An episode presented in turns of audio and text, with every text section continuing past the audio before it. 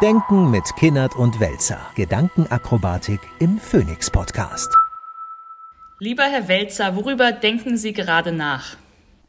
Ich denke gerade darüber nach, wieso die eine, eine sehr erfolgreiche und sehr wichtige Bewegung wie die Fridays for Future deswegen im Moment in Deutschland sehr stark angegriffen wird, weil eine Galionsfigur, vielleicht muss man auch sagen eine ehemalige Galionsfigur dieser Bewegung, ähm, sich öffentlich, aber nicht in Deutschland, sondern in Amsterdam oder auch in Schweden, ähm, zum Nahostkonflikt auf eine Art und Weise äußert, die man ablehnen kann.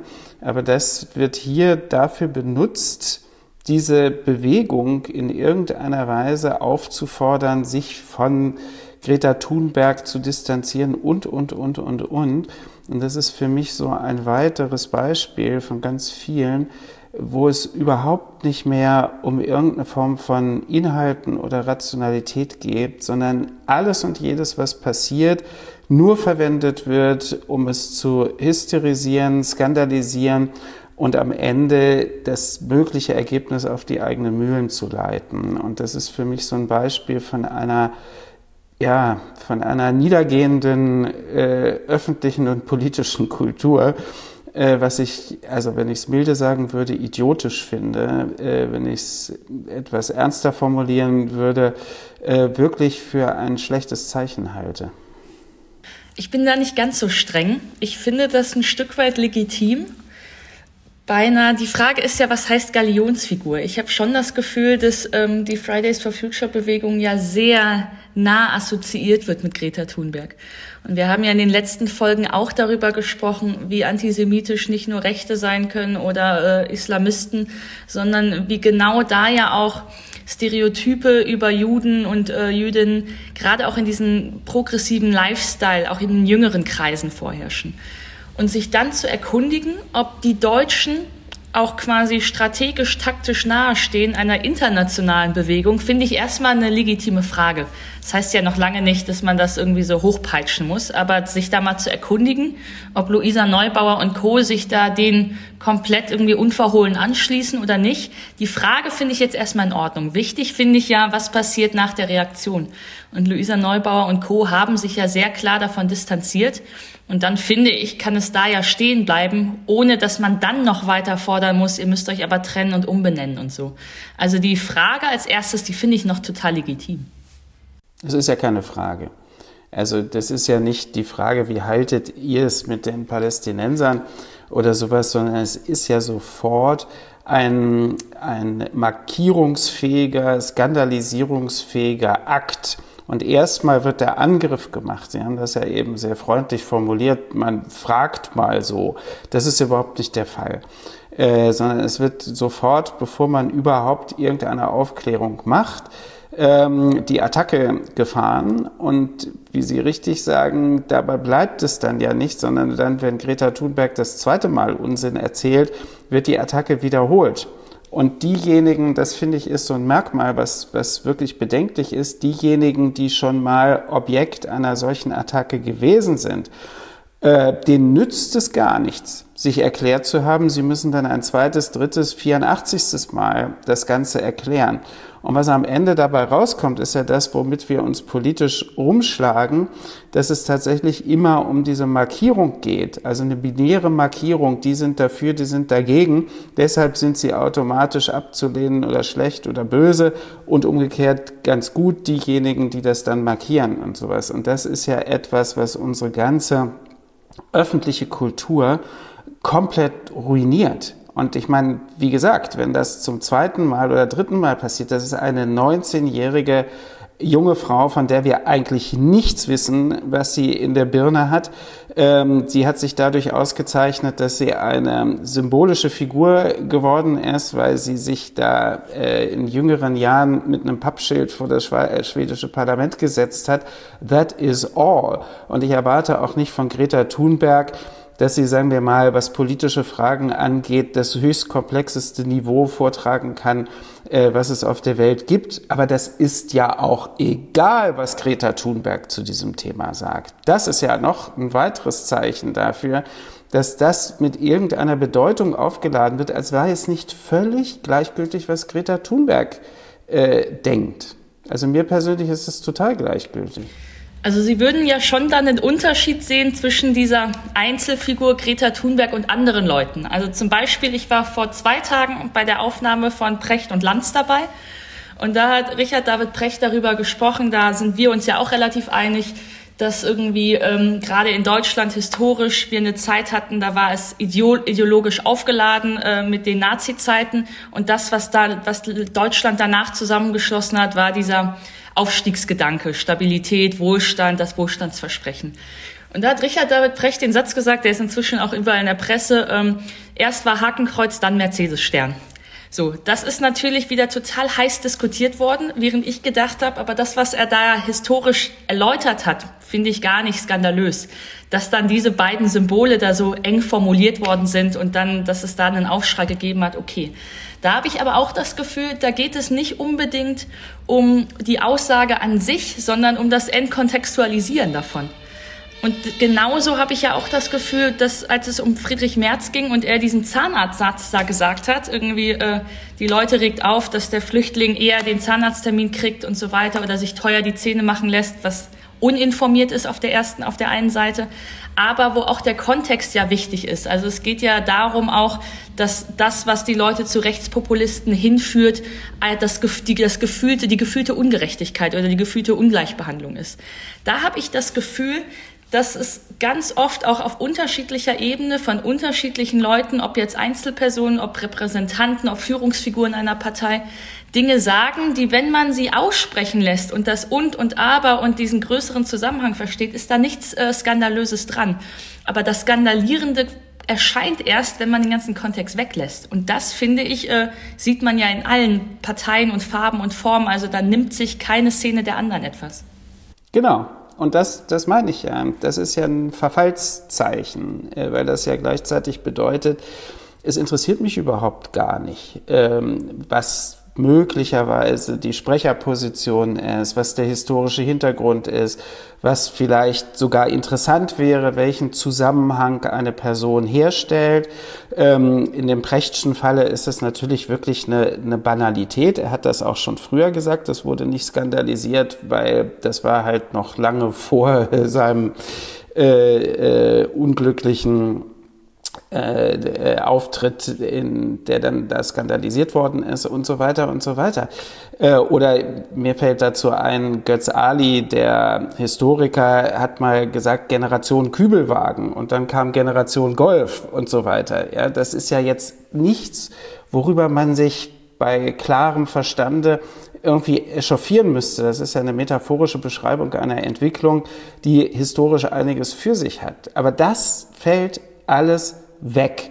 Und was übrig bleibt, ist ja nur der binäre Marker. Plus oder Minus, gut oder böse, richtig oder falsch. Und das spiegelt ja umgekehrt genau das, was eigentlich Populismus immer will. Der will ja keinen Kontext, der will ja auch keine Geschichte, der will ja auch kein Denken, der will ja sozusagen Zustimmung und Ablehnung.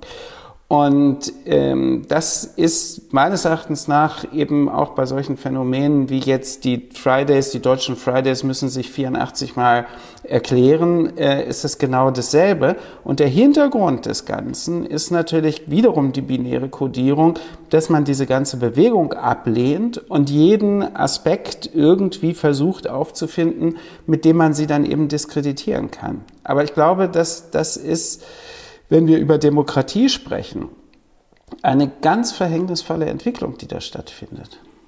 Ich komme bei all diesen Debatten immer wieder auf mein Einsamkeitsthema zurück, denn ich habe das Gefühl, dass die Grundlage oder die Ursache dafür gestörte Vertrauensbeziehungen sind. Also ich hätte die These, dass je vertrauensvoller eine Beziehung ist, desto länger höre ich zu. Wenn die aber voller Misstrauen ist, dann höre ich nur Flüchtling, Zahnarzt, irgendwie Hakenkreuz, irgendwie äh, Mercedes-Stern. Also dann höre ich mir das Aber und das Und und so weiter gar nicht erst an. Also es gibt ja so viele Debatten, ob es um die Fachkräfte geht. Wir wollen irgendwie gesteuerte Zuwanderung in dem Moment, in dem äh, da Leistungswille ist und in dem Moment, in dem wir das Gefühl haben, dass im Herkunftsland wir die Leute auch nicht irgendwie abwandern lassen und dort kein Aufstieg mehr möglich ist und so weiter. Also sobald man paar Sätze mehr dazu sagt, finde ich, erscheinen sie vielen logisch.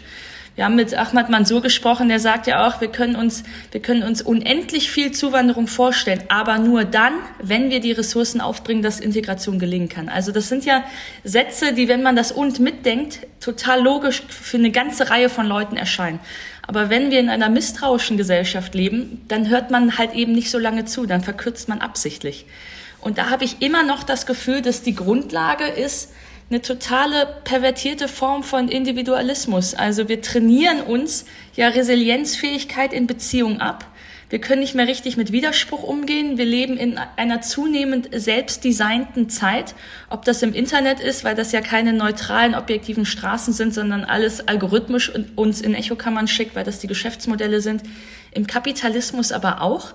Also das große Wirtschaftsversprechen oder das konjunkturelle Versprechen für die Unternehmen liegt ja darin zu sagen, wenn du über künstliche Intelligenz an eine Familie, die normalerweise nur einen Fernseher hat, fünf iPads verkaufst und jeder kann seine eigene Serie gucken, dann irgendwie ist da ja ein stärkerer Wirtschaftswunsch drin. Und äh, das treibt uns aber alles so ein bisschen auseinander. Also weil wir uns nicht mehr in so einer Kollektiv-Lagerfeuer-Mentalität treffen, sondern weil jeder so seines eigenen, seines eigenen Weges geht. Und das zeigt sich für mich in, in Homeoffice-Debatten, das zeigt sich für mich in so einer Verherrlichung von Bindungslosigkeit. Kinder sagen ja der Jugendstudie zufolge inzwischen, dass Elon Musk ihr großes Vorbild ist, der ja irgendwie in jedem Interview betont, dass er gar keinen Wohnsitz mehr hat, weil er will möglichst flexibel sein. Dann würde ja auch keine Kommune mehr funktionieren zum Beispiel. Also ich habe das Gefühl, wir leben in einer Zeit, in der wir kulturell einen Individualismus nähren, von dem uns gar nicht bewusst ist, dass der eigentlich Gemeinsinn und Beziehungen ja quasi auch kostet. Ja, aber dann muss ich natürlich fragen, wo bleibt denn da der Konservatismus? Also jetzt Ihre eigene Partei.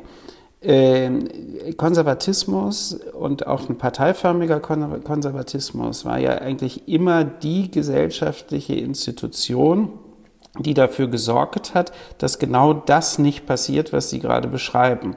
Wenn man jetzt aber äh, Herrn Merz und Herrn Linnemann und einige andere äh, äh, Spezialisten aus dieser Partei sich anhört, sind sie ja einfach ganz weit davon entfernt, in irgendeiner Weise in dem konservativen Sinne integrativ und sorgsam mit dieser Republik umzugehen, sondern das sind ja genau die Klamauk-Typen, die genau das machen. Und Christopher Clark, der Historiker, hat das neulich äh, gesagt, dass das größte Problem in unseren Demokratien das ist, dass der Konservatismus verschwindet, ähm, weil es im Grunde genommen kein, kein, keine Betulichkeit, kein Widerlager, kein Augenblick mal, lasst uns das doch mal genau angucken und sowas mehr als kulturelle Haltung gibt, sondern äh, die, wie die Tories in England oder die Republikaner oder eben jetzt offensichtlich so eine Linnemannsche CDU genau diesen Weg macht und damit ja auch ununterscheidbar wird ähm, von, vom, von, vom Rechtspopulismus,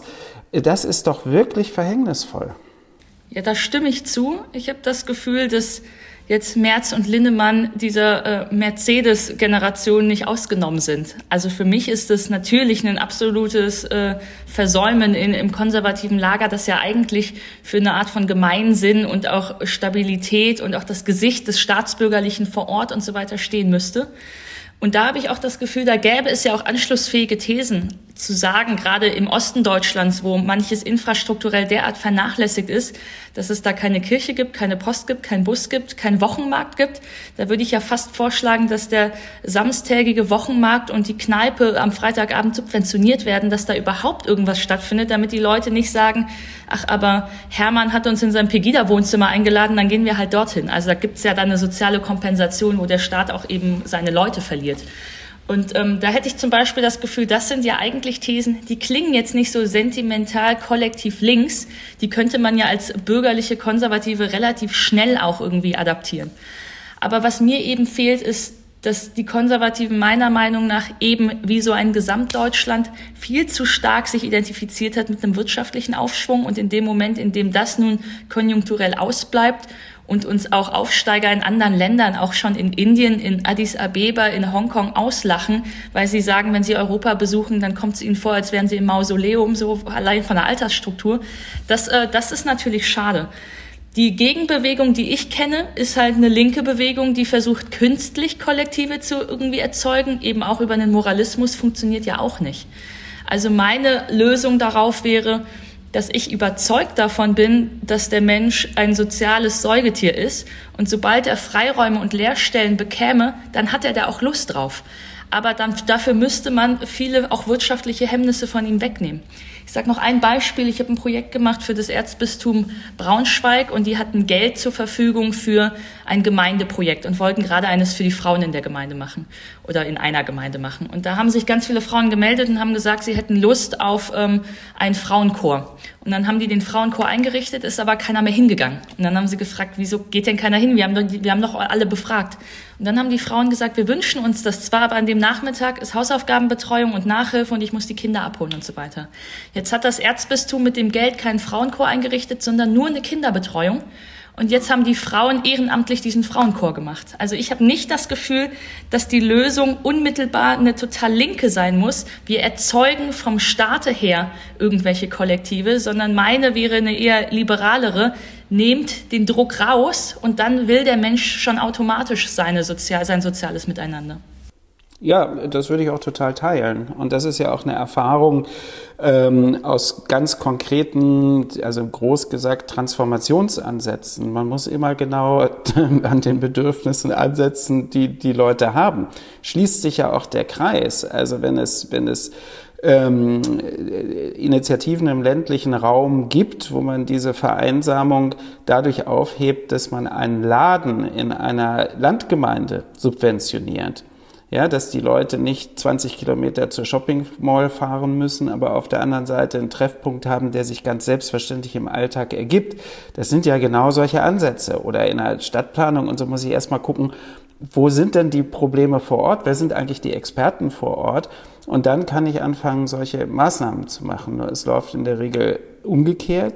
Und eigentlich läuft es ja auch da kontextfrei, dass man immer von außen äh, dahergelaufen kommt und meint, man könne dann mit irgendeiner, was auch immer, Kompetenz oder sonst was, irgendwas da bewegen und dann geht es halt meistens in die Hose. Aber ich glaube wirklich, das Stichwort ist ähm, Kontextfreiheit und wir müssen uns irgendwie im Sinne einer äh, weiteren Stufe der Aufklärung darum bemühen, daran festzuhalten, dass man eigentlich nichts verstehen kann, wenn man den Zusammenhang nicht versteht. Denken mit Kinnert und Welzer. Gedankenakrobatik im Phoenix Podcast.